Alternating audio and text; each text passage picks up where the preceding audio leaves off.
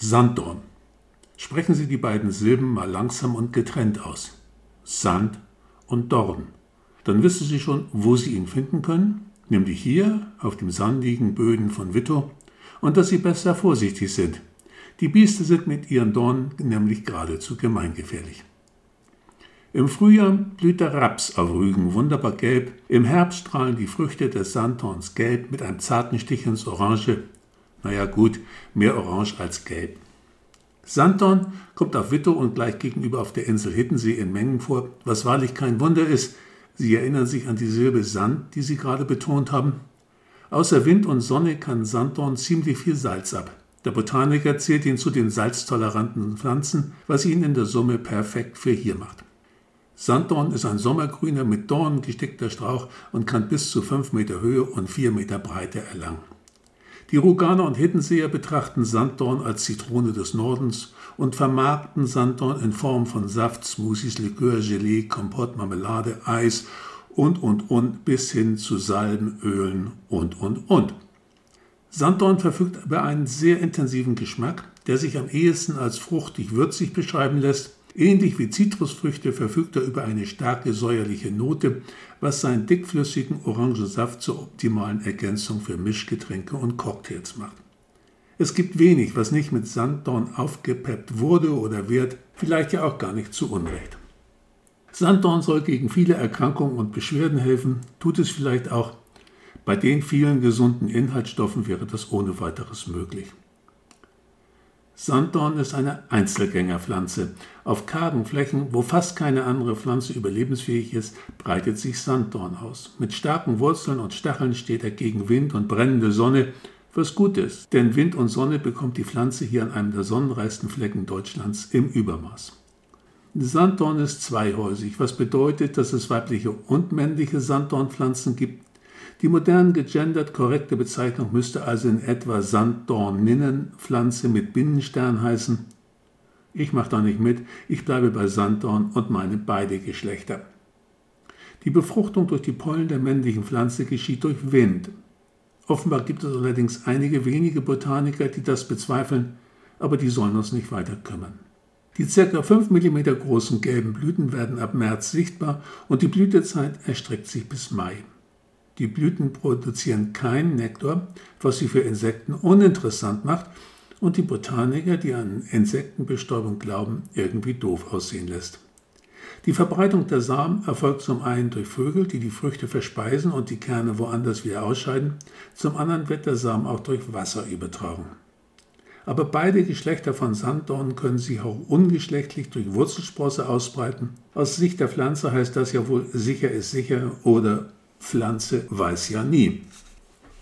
Von März bis Mai hat der Sanddorn gelblich geblüht, von August bis Anfang Dezember bringt die Pflanze Mengen an orangeroten bis orangegelben Früchten hervor, die die Botaniker, diesmal alle gemeinsam, als beerenartige Steinfrüchte, die eigentlich Nüsse sind, bezeichnen. Sie entwickeln sich so zahlreich an den Zweigen der weiblichen Sträucher, dass man von den Ästen fast gar nichts mehr sieht. Auch wenn es Nüsse sind, sie benötigen keinen Nussknacker für Sanddorn, grundsätzlich nicht. Und auch deshalb, weil sie ihn vermutlich fertig in Flaschen, Glas oder Tube kaufen werden. Frühe Sorten sind schon im August pflückreif, die normalen Sorten zwischen September und Oktober. Die Früchte des Sanddorn sind wahre Vitaminbomben. Das brachte ihr den Beinamen Zitrone des Nordens ein, wobei ihr Vitamin C-Gehalt den der Zitrone fast um das Zehnfache übertrifft Hätten die alten Seefahrer das gewusst, hätten sie nicht an Skorbut gelitten, respektive wären nicht daran gestorben. Die Ernte des Sanddorns, also seiner Früchte, ist vor allem wegen der Dornen eine ziemliche Plackerei. Nur mit der richtigen Technik kann man sie von den Stängel lösen, ohne die Ernte dabei zu zerstören. Am besten arbeitet man mit einem geeigneten Bärenkamm oder man wartet auf den ersten Nachtfrost.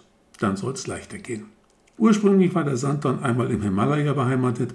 Nachdem sich vor ca. 10.000 Jahren die Gletscher der Eiszeit zurückgebildet hatten, genau, ich spreche eben von der Eiszeit, die auch die Ostsee entstehen ließ und riesige Findlinge und große Feldsteine auf Rügen zurückließ, verbreitete sich die Pionierpflanze schnell bis nach Mitteleuropa. Sanddorn festigte sandige Böden und reicherte sie über viele, viele Jahre mit Nährstoffen an, so sehr, dass sich in der Folge auch andere Pflanzen ausbreiten und überleben konnten. Wälder verdenkten dann Sanddorn und ließen ihn nur die sandigsten Böden, vor allen Dingen Schotterflächen an Flussbetten sowie Dünen an den Küsten von Nord- und Ostsee. Die Verwendung von Sanddorn als natürliches Heilmittel geht auf die Ursprünge in Tibet zurück. Als Zitrone des Nordens habe ich sie bezeichnet, das hört sich gut an. Aber was ist dran an dem Slogan? Die kleinen Früchte des Sanddorns sind tatsächlich wahre Vitaminbomben. Sie unterhalten unter anderem die Vitamine C, B1, B2, B6 und B12 und viele Mineralien. Vitamin B1 und B6 sind notwendig für ein funktionierendes Nervensystem. Bei einer Unterversorgung kann es zu Verdauungsbeschwerden und depressiven Stimmungen kommen. Vitamin E und K kümmern sich um die Reinigung der Blutgefäße. Die Cholesterinkonzentration im Blut wird gesenkt, das Blut wird fließfähiger und Ablagerung in den Gefäßen wird vorgebeugt. Das verhindert Herzinfarkt und Schlaganfälle. Calcium, Magnesium und Zink sind wichtig für ein gesundes Wachstum. Sie sind die Grundbausteine für Knochen, Nervenbahn, Haut, Haare und Nägel. Bei einem Mangel an ihnen werden die Körperfunktionen schwer gestört, da sich der Körper nicht mehr regenerieren kann. Sanddornbeeren enthalten aber noch mehr, unter anderem Eisen und das schon genannte Vitamin B12. Diese beiden findet man ansonsten hauptsächlich in tierischen Produkten, folglich sind Vegetarier und Veganer von entsprechenden Mangelkrankheiten bedroht. Eisen im Hämoglobin transportiert den Sauerstoff durch den Körper in jede eigene Zelle. Den braucht man also einfach. Vitamin B12 ist ebenfalls an der Blutbildung beteiligt. Außerdem schützt es das Herz-Kreislauf-System und ist zuständig für die Entwicklung der Myelinscheide, eine Mantelschicht, die unsere Nervenstränge schützt.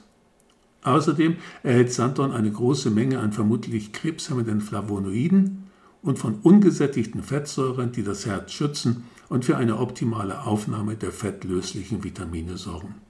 Sanddorn also, Sanddorn der Alleskönner. Kaum ein anderes natürliches Heilmittel ist so vielseitig einsetzbar wie Sanddorn. Nicht verwunderlich also, dass die Pflanze in der Naturheilkunde so beliebt ist. Sanddorn wird nicht nur eingesetzt, um einen Vitamin C-Mangel zu bekämpfen oder um die Abwehrkräfte zu stärken, sondern auch bei Appetitlosigkeit, Darmentzündung und Durchfall, zur Vorbeugung gegen eine Erkältung, gegen Vitamin C-Mangel, bei Hauterschlag, zur Behandlung leichter Brandwunden und bei Erfrierung und Verbrennung, zur Behandlung der Akne und last but not least manchmal auch in der Strahlentherapie. Und diese Liste ist noch lange nicht vollständig.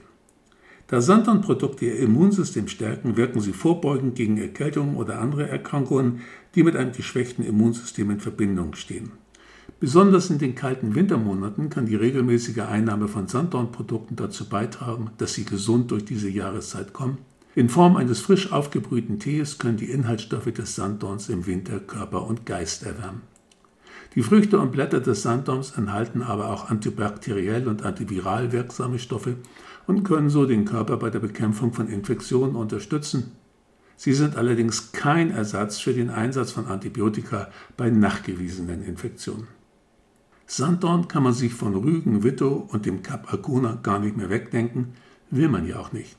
Aber der Sanddornbestand ist gefährdet. Und auch die oben schon mehrfach angesprochenen Botaniker wissen nicht, wer oder was die Bestände zusammenbrechen lässt. Sie vermuten einen unbekannten Pilz. Die Forschung ist in den letzten Jahren intensiviert worden, aber genaues weiß man eben nicht. Hoffen wir, dass die Wissenschaft schon bald eine Lösung findet, sonst sieht das nämlich schlecht aus für Gelb-Orange auf Rügen. Das wäre allerdings sehr schade.